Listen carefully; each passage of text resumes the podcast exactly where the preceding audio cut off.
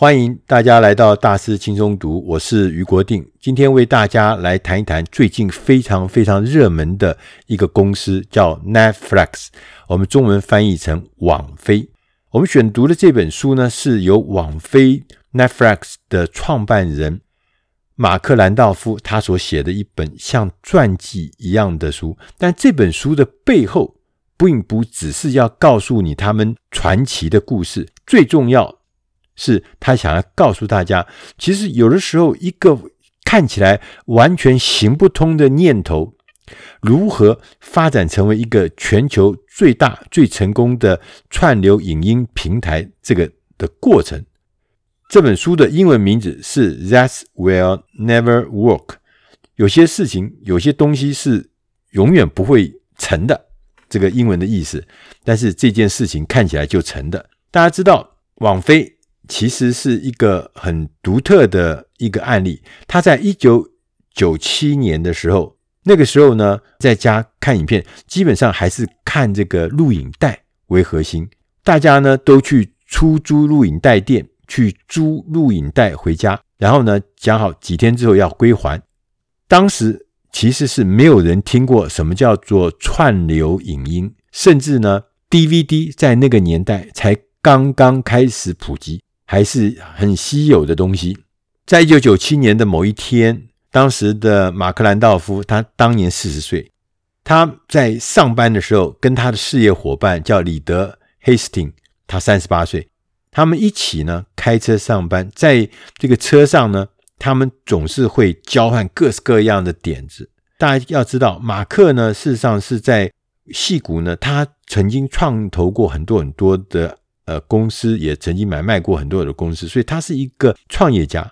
他总是一直想要用网络这个平台来卖东西，所以他曾经想过说，我可不可以在网络上面卖那个定制的棒球棒？可不可以根据个人需要调配的特别的个人的洗发精？可不可以手工制造的冲浪板？可不可以为每一只狗特别调制的狗粮食？他点子很多。可有一天呢，他在晚上的时候呢，哄女儿睡觉。那他陪着女儿一起看电影《阿拉丁》。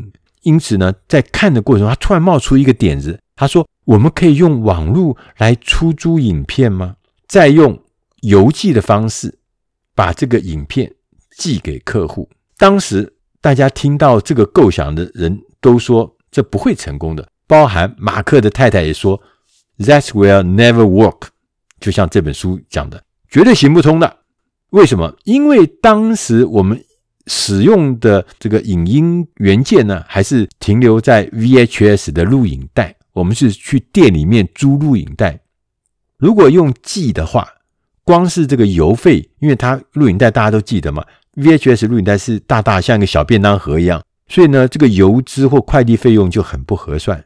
但是呢，马克在这个通勤的路上，他还是跟他的 partner 李德还是提了这个事情。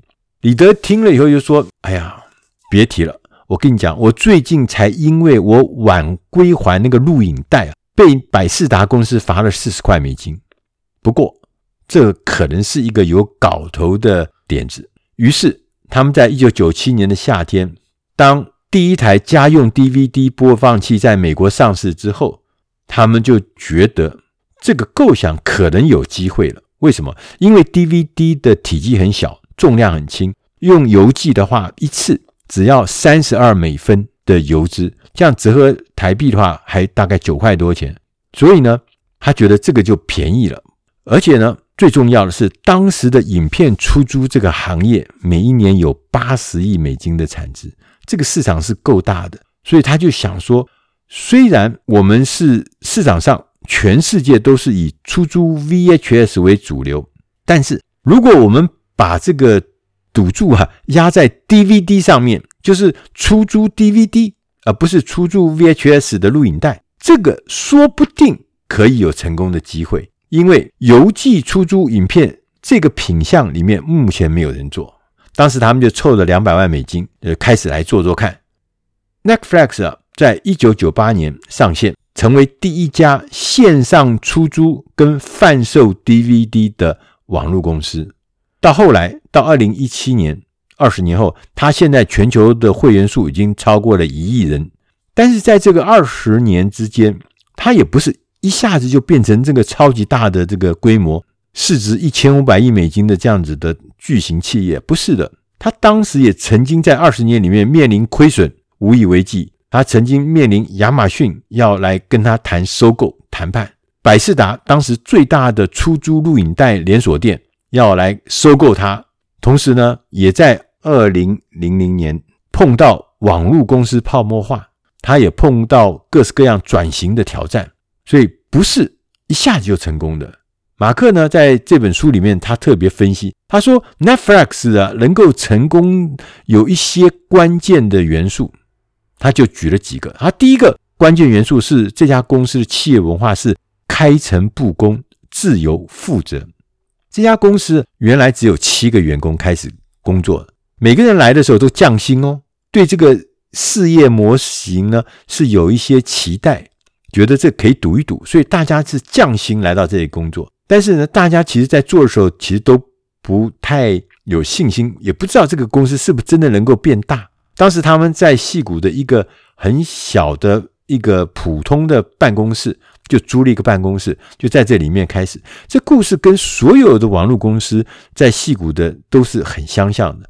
马克呢，当时在讲说，我曾经在科技公司待过，我知道很多有名的科技公司会把自己公司里面的休闲设备呀弄得很棒啊，餐饮啊、点心啊、零食啊弄得很充沛，好，这是吸引员工的方法。但是呢，网飞没这些东西。他说，我们吸引人的地方是，我们要让原来每一个的员工感觉在网飞工作是有机会与能力或你敬重的人一起共事，这是一种使命感。这种使命感吸引了，而且留下来一些非常有能力的人。所以不是靠休闲设备或是点心零食而来，他们在。初期的时候，其实是非常艰苦的，包含他们要收集各式各样的 DVD，要建立资料库，要方便检索。当然，他们也要建一个网站。你可以想象，在一九九七年的时候，建网站其实是非常复杂的事情，因为那个时候整个的工具平台都还不是很成熟，所以他们花了数千小时在设计、在编码、在测试、在微调上面。他还记得说，第一天。十五分钟上线，十五分钟就宕机了。他们当时预估大概会有十五个人或二十个人会来用他这个网站，结果一百三十七个人来，所以其实给他们是有一些鼓励的。所以他们当时呢，因为宕机，所以他不知道该怎么办，他们就立刻就去买了八部电脑，然后串联起来作为这个网站的伺服器。四十五分钟以后又挂了，又又宕机了，结果他们又赶快再加买电脑。因为他们不知道，说不定看起来是一百三十七个人在线上，但事实上可能被他们因为宕机屏蔽在外的人是远远超过这一百三十七人。所以当第一天结束的时候，就在那一天二十四部电脑来做他们的网络服务。大家知道，网飞公司就像所有的网络公司一样，就是初期的时候确实是兵荒马乱，确实是非常非常的困难。但是呢，网飞他说：“我们仍然秉持一贯的自由负责的文化，没有规定工作时数跟工作的时段。你可以在想进办公室的时候进来，想走就走，只要你有在解决问题，而且把事情搞定，没有人会管你你在哪里工作、多努力或是待多久。这是一个非常自由、对自己负责的文化。”网飞另外有一个特色是，他一直善用分析来制定。决策就是我们现在讲的所谓大数据，这个资料的分析啊，data mining。网飞在一九九八年五月是网飞营运的第一个完整的月费，收入是三万块美金。六月下个月变成九万四，看起来不错。但是呢，根据他们的统计发现呢，大部分的这个收入是来自大家是买 DVD，而不是租借 DVD。他们发现有人租了 DVD 之后。就不再上门了，所以他们把这所有的数据都谨慎的记下来。他们在每一天的晚上过了午夜之后，Netflix 的伺服器就会开始自动分析前一天的业务，使公司能够根据实际的客户的偏好、他的消费的行为来做判断，来做决策，而不只是靠猜测或是预感或是直觉来找到前进的方向。Netflix 呢，另外一个特色呢，是在拓展规模上，它非常认真，而且表现突出。譬如说，他很喜欢异业结合。他刚创办没多久的时候，他们在一九九八年的时候就去拉斯维加斯参加当时的消费电子展。大家知道，这个消费电子展都是全世界的消费性电子用品的厂商，各个大厂都会在那个现场展露他们的新品。所以在那个地方呢，Netflix 的两位负责人，他们就跑去访问了 Sony、Toshiba 跟 Panasonic 这三家公司。因为这三家公司已经掌控了当时 DVD 放映机百分之九十的市场，所以当时所有人家的 DVD 机都是用这三个品牌的。网飞呢，去跟这三家做简报的时候，很简单，只讲一件事情：如果贵公司出货的 DVD 的每一部机器上面都附有一个免费租三片优惠券。的这样子的一个优惠券，你觉得怎么样？就这么简单。后来东芝 Toshiba 接受了，他说客户买回了东芝的 DVD，然后呢上访到 Netflix，输到自己 DVD 的播放序号，接着你就可以免费的租看三片的 DVD。这个合作是网飞跟 Toshiba，但他们两者合作以后双赢，因为大家都觉得很棒。消费者说：“哎，我买了一部机器，我没片子看，那不行，免费就送你三片，就大家都很开心。当然，这个事情做出来以后呢，就引起了领导者索尼的这个注意了。那索尼就提出了更厉害的，他说：买我机器，免费的租看五片，还送五片。那这全部是由 Netflix 免费提供的。当时还发生一个小插曲，就是索尼的。”序号是印在包装盒外面，所以任何人只要到电器行里面去，从展示的机盒上面就可以抄下一堆序号，然后回家免费享受这看五片送五片的优惠。除了刚讲的异业结合之外，其实他们也碰到有一些在拓展规模中碰到的一些事情，譬如说亚马逊在一九九八年，当时他才上线十二个月哦，亚马逊的创始人贝佐斯就发现。这个模式有趣，所以当时他就提出了一千四百万到一千六百万美金的价格收购，但是他另外一个 partner 叫李德，他不同意。但你想想看，才不过在一年之前，他们花两百万美金，现在人家用七倍到八倍的价钱要收他，他不愿意。那他们继续的再往下走，到一九九九年的时候，当时马克提出了一个跟订阅模式有关的想法，他说：“我们可不可以让客户一次租四片 DVD，而且你想要留多久就多久，永远都不要付那个过期的罚金，永远都不要付。第二个，让客户呢列出你想要看的待看的片单，只要他还一片，我们就自动的立刻依照这个待看名单这 wish list 的上面呢依序发下一片给你。第三个，它是测试。”固定的月费制，收取月费，而不是每一次换片的时候就收一次费用。你要看多少就看到饱，吃到饱，收月费。当时这个测试后也得到他的 partner 非常的赞同。他说：“我们三个方案同时并进，结果呢，客户的反应非常的疯狂。因为测试的第一天，凡是把那个 banner 广告点进去的人，百分之九十的人都填了信用卡的资料。”表示都要开始做订阅服务了，而且固定月费制的人数是租借单片的人数的四到五倍，就是大家都觉得固定的月费，这真是一件好事。当然，最早时候他们是找到了一种邮寄 DVD 出租的可行方式，但是后来他把这个方式加入了订阅模式之后，让整个网飞完全的脱胎换骨了。而这个巨大的成果。马克说：“是没有人能料想得到。”他的英文是说：“Nobody knows anything。”其实我们真的不知道这个事情。它看起来是运气，但事实上，这个背后是说，我们也许当时没想到这个方向，但是后来我们发现，是因为我们大量的努力工作、费心的思考、天时地利人和，然后才构成这件事情。所以，人在之前谁都想不到这件事情。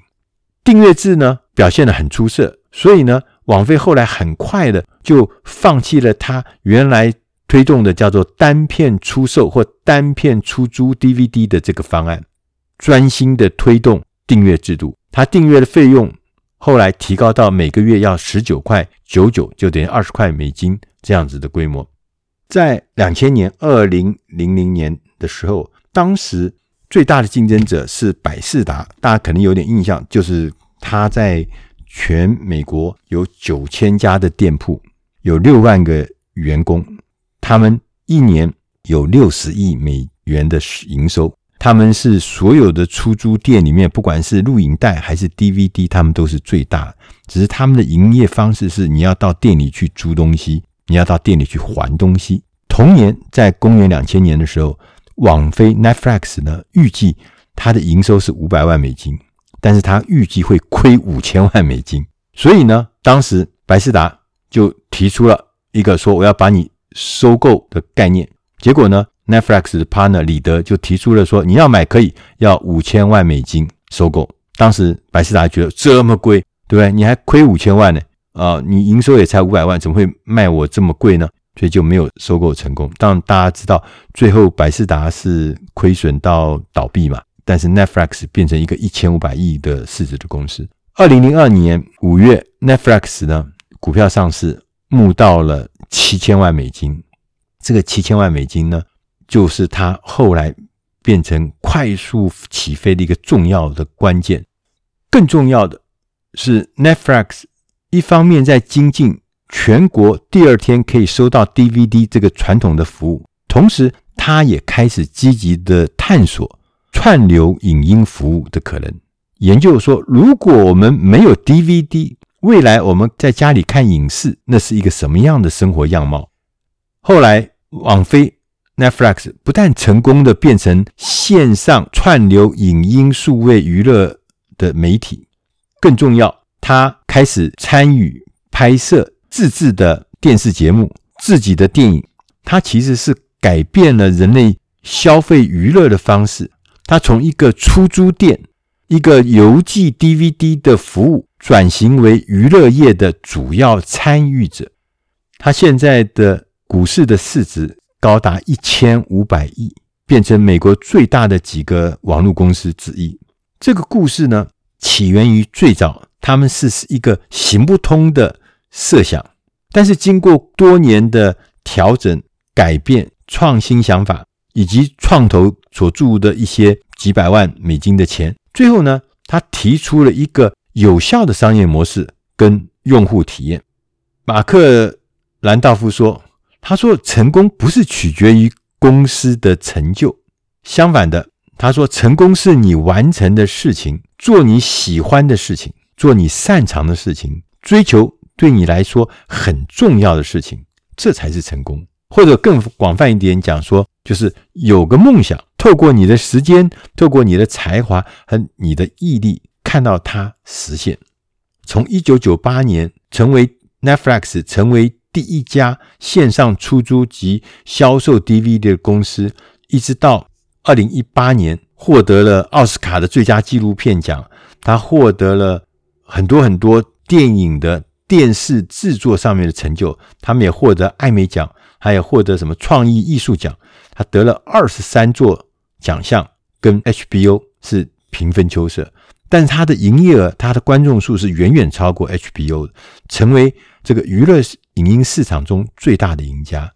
以上的内容是出自《大师轻松读》第七百五十三期“网飞不被看好的故事”。如果你需要更详尽的资料，要上网站去收看《大师轻松读》第七百五十三期，那里有详尽的内容。我是余国定。希望今天的内容对你的工作、对你的事业能够帮上忙。谢谢大家，我们下集再会。